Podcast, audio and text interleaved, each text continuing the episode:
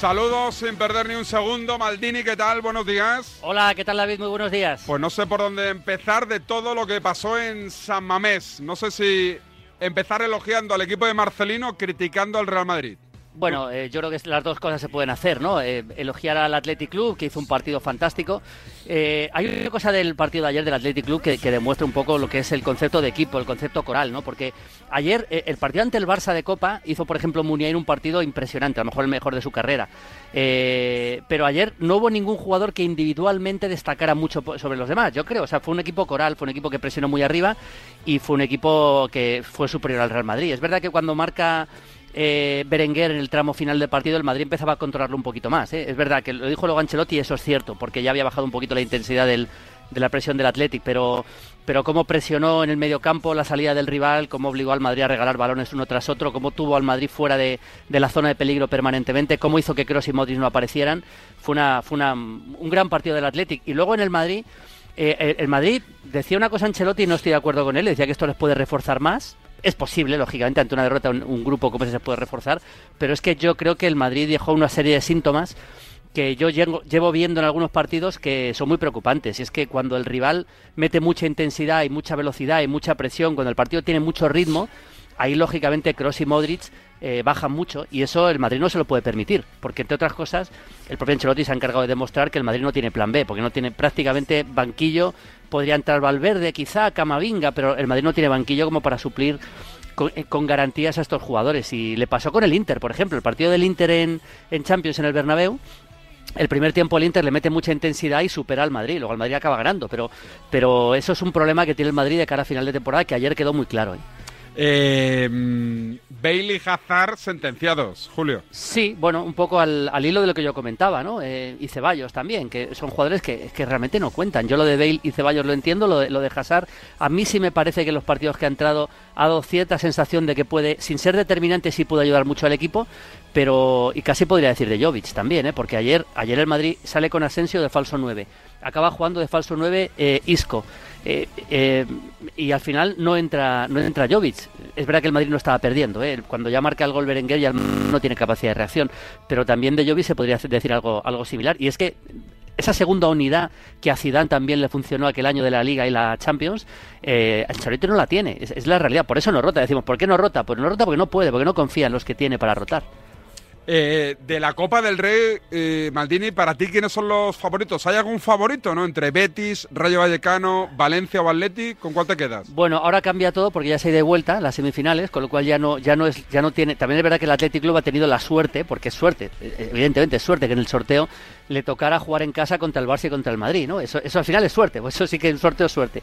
Ahora ya esto ya cambia y, a mí me parece que, que, el, eh, que Athletic Club tiene que ser el principal favorito, por cómo está, en, por, sobre todo por cómo está en la Copa. Desde el punto de vista futbolístico, el que mejor está es el Betis. Es evidente que el que mejor está es el Betis.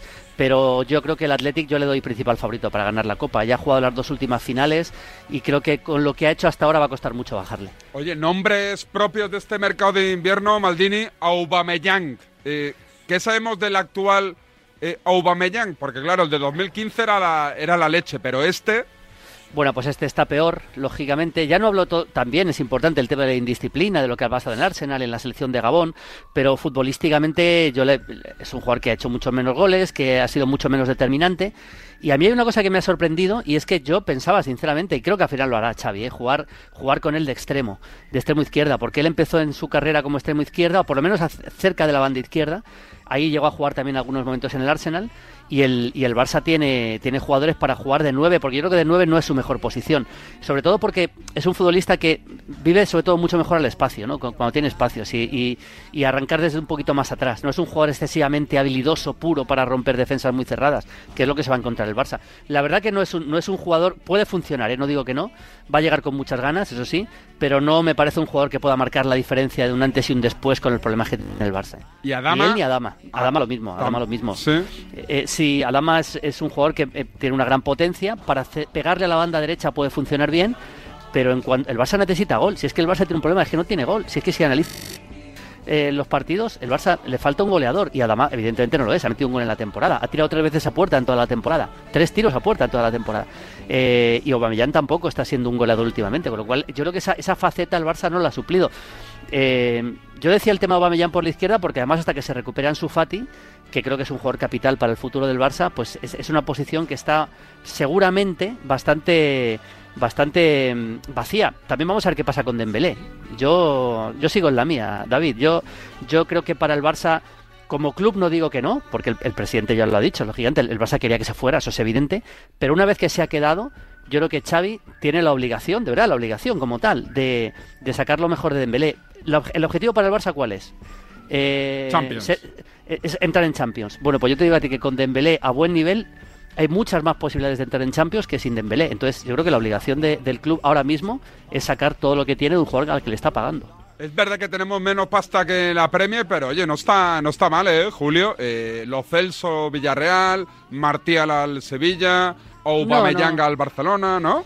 No está mal, no está No mal. está tampoco- mal.